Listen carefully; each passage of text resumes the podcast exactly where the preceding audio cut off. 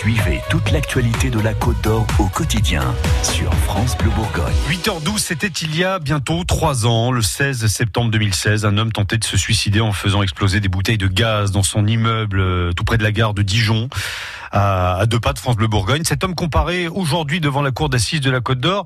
Et on revient ce matin sur cette explosion qui avait marqué de nombreux Dijonais. On y revient avec vous, Thomas Nougaillon. Oui, beaucoup d'habitants du quartier de la gare et même au-delà se souviennent de ce 16 septembre 2016.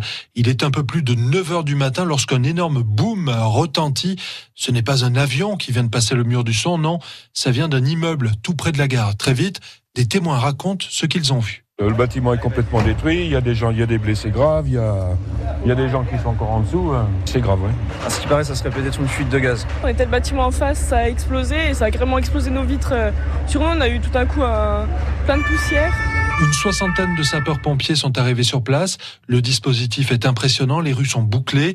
Les premiers habitants de l'immeuble, totalement effondrés, sont évacués. Il y a des gens dessous, il y a une femme apparemment, elle avait la jambe arrachée, euh, ah d'après ce que j'ai entendu de, des gens là.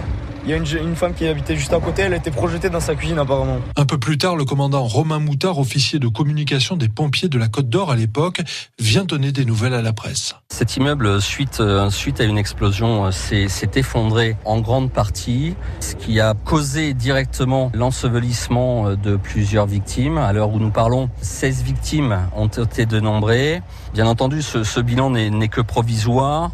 Ce qui a fait redouter durant de très longues minutes, voire de longues heures, le fait qu'on pourrait encore retrouver des victimes ensevelies sous les décombres. Romain Moutard. D'où le fait que la soixantaine de sapeurs-pompiers s'affairent avec nos chiens qui euh, tentent de rechercher la présence d'éventuelles victimes. À quoi est due cette explosion? Que s'est-il passé au 15 de la rue Pierre Palliot?